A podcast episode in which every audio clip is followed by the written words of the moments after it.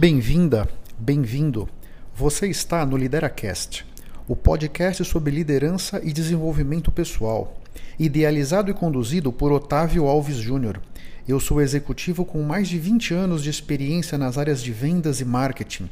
Sou professor, youtuber, mentor e palestrante. Os líderes não nascem prontos, eles são construídos.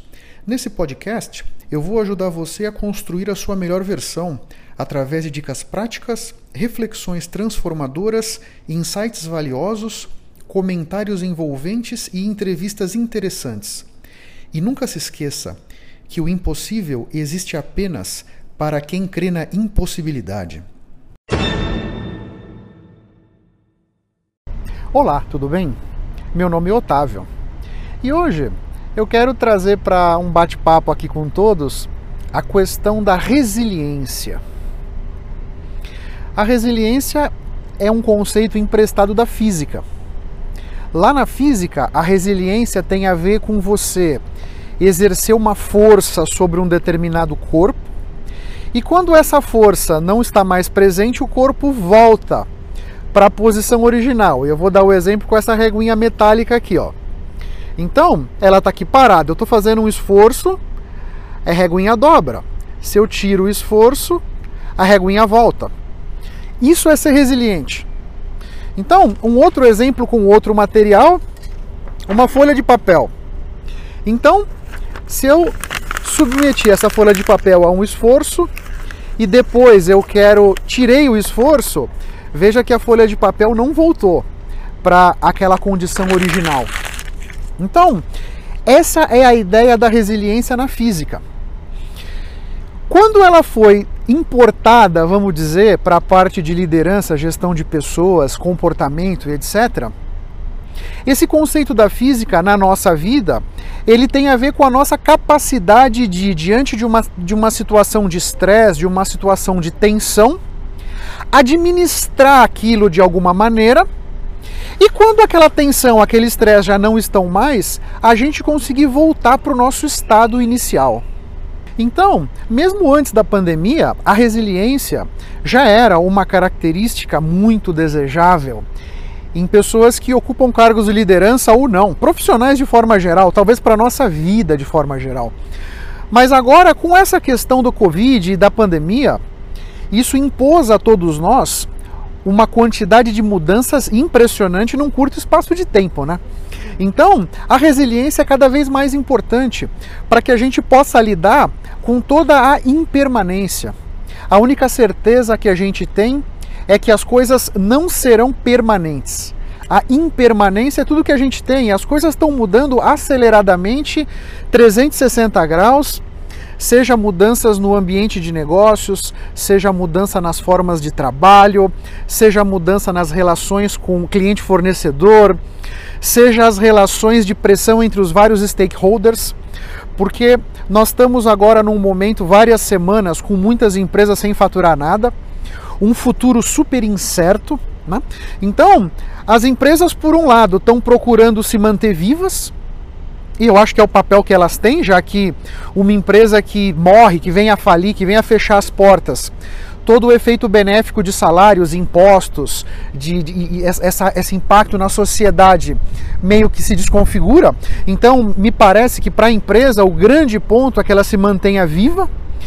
Para nós que somos funcionários, que somos empreendedores, nós estamos agora nesse campo de batalha completamente diferente um campo de batalha muito mais digital, um campo de batalha que vai exigir de cada um de nós ferramentas diferentes para lidar com, esse com essas novas circunstâncias. Nesse cenário todo, entra com muita força a questão da resiliência, para permitir que a gente nos para que nós nos adaptemos rapidamente a essa mudança do ambiente de negócios e que a gente tenha a flexibilidade e a adaptabilidade para poder sermos flexionados para um lado e conseguirmos voltar para o nosso eixo assim que esse esforço não está mais ali, vamos dizer, presente. E como desenvolver em você a resiliência, que é essa característica tão importante? Eu tenho duas dicas, duas sugestões, dois caminhos que me parece que você pode usar para desenvolver a resiliência dentro de você. Um primeiro ponto é que você tenha claramente dentro de você os objetivos que você tem para sua vida. Quando você tem claro para onde você quer ir, você pode, com mais facilidade, na minha forma de ver, se adaptar a essas circunstâncias. Porque você tem um objetivo, você sabe aonde você quer chegar. Então, você vai entender que o caminho da onde eu estou até onde eu quero chegar ele vai trazer uma série de adversidades, ele vai trazer uma série de desafios, mudanças, obstáculos, contratempos, né? Mas eu tenho, acima de tudo, esse grande objetivo, essa grande meta para a minha vida, que é ir naquela direção, a direção que eu escolhi, a direção que eu quis ir do fundo do coração. Quando você tem isso muito claro dentro de você, me parece que isso é como se fosse um convite para que você seja mais flexível, para que você seja mais adaptável, portanto, para que você seja mais resiliente. Porque você sabe que essa circunstância que está se apresentando nesse momento, ela é passageira. Porque você tem claro o objetivo que você tem, você tem claro para onde você quer ir. Esse me parece que é um grande ponto para você começar a construir a resiliência dentro de você. Tem objetivos claros para a sua vida e entenda quais caminhos você vai tomar para chegar lá onde você quer. Com isso, me parece que já é o pano de fundo para que você possa começar a nutrir a resiliência dentro de você. E um segundo ponto que eu acho muitíssimo importante para que você possa desenvolver a resiliência é você ter claro que cada um de nós tem na nossa cabeça um mapa. E esse mapa foi criado pelas nossas crenças, pelos nossos valores, pela forma como nós fomos educados, pela experiência que a gente veio construindo na nossa vida. Então, quando eu digo alguma coisa, aquilo está certo no meu mapa, mas não necessariamente precisa estar certo no seu. No seu mapa aquilo pode ser diferente, né? E aqui eu vou dar um exemplo só para tentar ilustrar. Você está caminhando no shopping e tem um pai com uma filhinha que estão ali caminhando, a menina começa a fazer birra, malcriação, o pai vai dar um tapa na bunda da menina. Alguém pode olhar aquilo e dizer assim: puxa vida, hein, que exemplo de pai, preocupado com a educação da filha, enérgico e tudo mais. Uma outra pessoa que está vendo aquela mesma cena pode dizer: puxa vida, hein, que absurdo. Em pleno século XXI, esse pai está dando um tapa na bunda da filha, usando de uma certa agressão física para procurar educar a filha no caminho que ele acha que é correto. Então você vê, uma mesma cena pode ser interpretada por mapas diferentes, de maneiras completamente diferentes. Então, na medida em que você entende que as perspectivas das pessoas são diferentes, nós vamos enxergar o mesmo problema sobre ângulos diferentes. E isso não significa que eu estou errado ou que você está certo.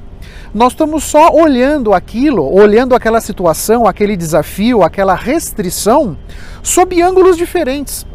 Quando você percebe que isso existe e você valida isso dentro de você, me parece que é muito mais simples que você seja resiliente. Porque, primeiro, você tem claro para onde você quer ir e você entende genuinamente do fundo do coração que essas circunstâncias que está sendo colocada ali para você, que estão sendo colocadas ali para você, pela empresa que você trabalha, pelo seu supervisor, pela outros membros do grupo que você está, é legítimo que eles pensem diferente de você, porque eles têm um mapa diferente do seu. Então, me parece que essa compreensão também vai ajudar você a desenvolver dentro de você a resiliência. E eu quero deixar com você um grande exemplo de resiliência, que é a mãe natureza. A gente ignora a mãe natureza, a mãe natureza, a gente maltrata, a gente abusa dela.